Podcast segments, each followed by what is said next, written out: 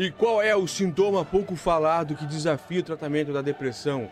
O sintoma pouco falado da, depressão, olha, este que, que dizem que é o mal do século, todo mundo já passou por momentos ruins, que foi depressivo, talvez aquele momento, ou então se esticou, ou então, inclusive, infelizmente, caiu em depressão. Isso é um grande mal, existe, nós temos que ficar atentos com isso não só pessoas em volta para ajudarmos, mas também consigo mesmos a aprender um pouquinho sobre isso. E é sobre isso hoje que a BBC News Brasil trouxe. É o artigo mais comentado, mais visto, mais lido, no caso, agora vai ser visto. Nós estamos fazendo aqui a, a leitura reativa, o sintoma pouco falado da depressão que desafia o tratamento.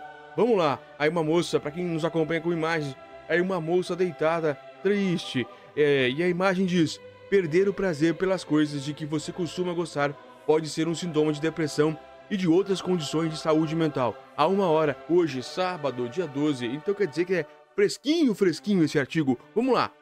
Costuma-se pensar que alguém que está deprimido irá se sentir triste ou desanimado na maior parte do tempo, mas o que muitas pessoas não, per não percebem é que esses não são os únicos sintomas da depressão.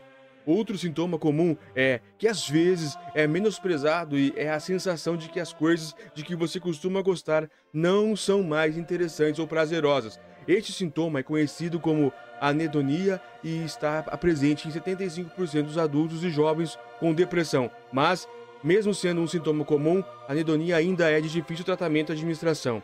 Perda de prazer. A anedonia é, é, é definida com, como redução de interesse ou prazer em todas as ou quase todas as atividades antes apreciadas por uma pessoa. Uma pessoa que sofre de anedonia por, por extenso período de tempo, consistentemente por, por pelo menos duas semanas, não é tão extenso assim, pode ser diagnosticada com depressão, mesmo se não se sentir triste ou desanimada.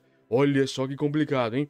Embora Embora seja principalmente associada à depressão, a anedonia também pode ser um sintoma de outros transtornos, como esquizofrenia a ansiedade e o mal de Parkinson. Meus colegas e eu realizamos entrevistas detalhadas com jovens sobre depressão. Muitos deles descrevem a anedonia não só como a perda de alegria, mas também como ter menos motivação para fazer as coisas.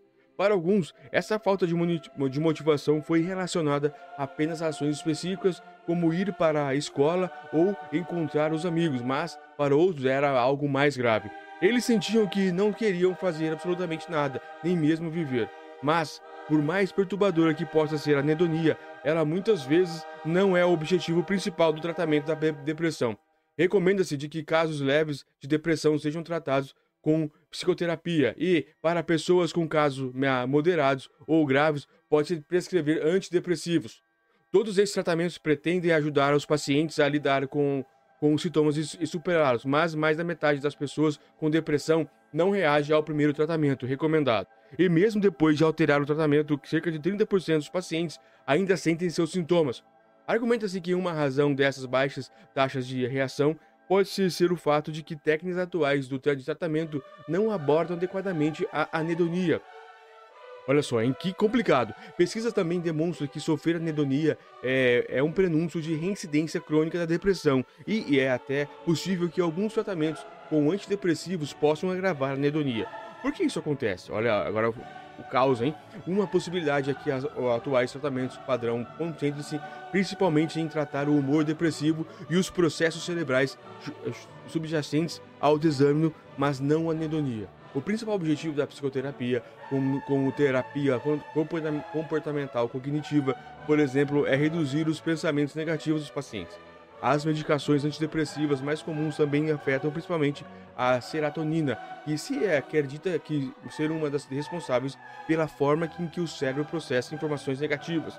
Mas, como a anedonia é a perda da alegria de viver, tratamentos como a reativação de ativação comportamental, uma forma de psicoterapia, podem funcionar melhor para a anedonia. Isso porque a ativação comportamental pretende ajudar as pessoas com depressão a tomar as medidas simples e práticas para voltar a apreciar a vida. Ainda assim, outros estudos concluíram que a ativação comportamental não é melhor que os tratamentos padrão para combater a anedonia. Isso porque o, isso, isso pode ocorrer já que a própria natureza da anedonia envolve a, a falta de motivação que faz com que os pacientes tenham dificuldades para dedicar-se a, a, qualquer tipo, qualquer terapia, mesmo a, aquelas que podem oferecer maiores benefícios. Olha que complicado, hein? A anedonia também foi relacionada a distúrbios do me, dos mecanismos de recompensa do cérebro. Por isso, os tratamentos dedicados a melhorar a forma em que os processos cerebrais oferecem recompensas podem ajudar a reduzir a anedonia com mais eficiência do que os tratamentos atuais. Mas os mecanismos de recompensa do cérebro não são nada, nada simples. Na verdade, eles envolvem diversos subprocessos que incluem antecipação, motivação, prazer e aprendizado sobre recompensa, e a, existência de, e a existência de dificuldades em qualquer um desses subprocessos pode colaborar com o desenvolvimento de anedonia. Por isso, é importante pesquisar como esses subprocessos funcionam em, em pessoas com anedonia para desenvolver melhores tratamentos. Olha só que complicado. Opções de tratamento. A anedonia pode ser complexa, mas isso não significa que nada haja esperanças para as pessoas afetadas.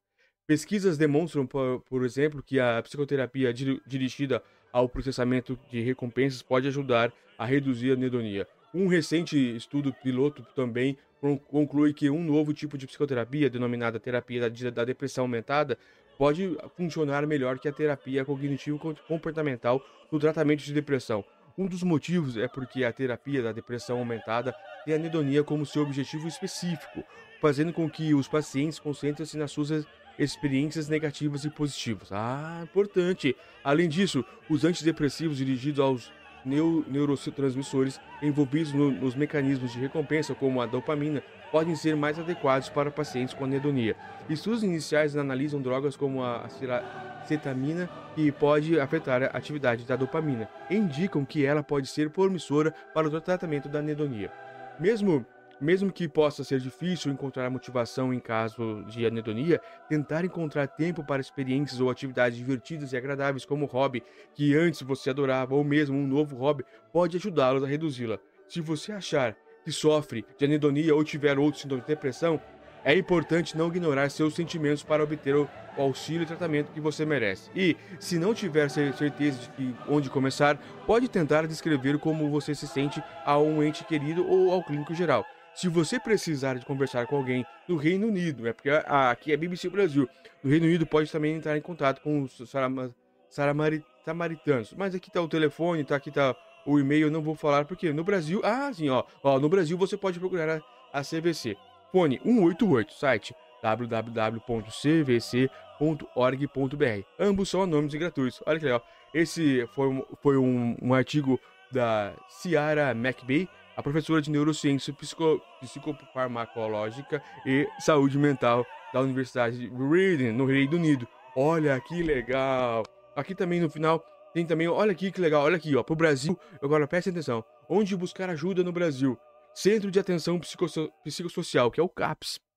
Praticamente todas as cidades do Brasil têm. As que não têm, tem uma é, muito parecidas aos UBS, tem a Unidade Básica de Saúde, lá você pode encontrar clínicas da família, postos e centros de saúde, unidade de pronto atendimento, as UPAs 24 horas, serviços de atendimento móvel de urgência, o SAMU 192, hospitais, prontos socorros, o apoio emocional e prevenção ao suicídio. E o principal aqui é o Centro de Valorização da Vida, o, CV, o CVV, Funciona 24 horas por dia pelo telefone 188, ligação gratuita de qualquer uma linha telefônica. É fixo celular, impressionante. Isso é legal, celular também. E também atende por telefone, chat ou pessoalmente. Confira no site www.cvv.org.br. É isso aí, foi excelente esse artigo. Espero ter ajudado muitas pessoas com elucidado, porque o tratamento você começa a mudar a sua vida quando você descobre o que você tem, quando você começa a estudar os seus sentimentos, estudar o que você possivelmente pode ter. Uma das coisas que me fazem muito bem, que me fez ter um hobby diferente, uma coisa diferente, é a corrida de rua, é o exercício, é a atividade física. Isso é sensacional. É uma coisa que eu falo para vocês fazerem, independente de qualquer coisa.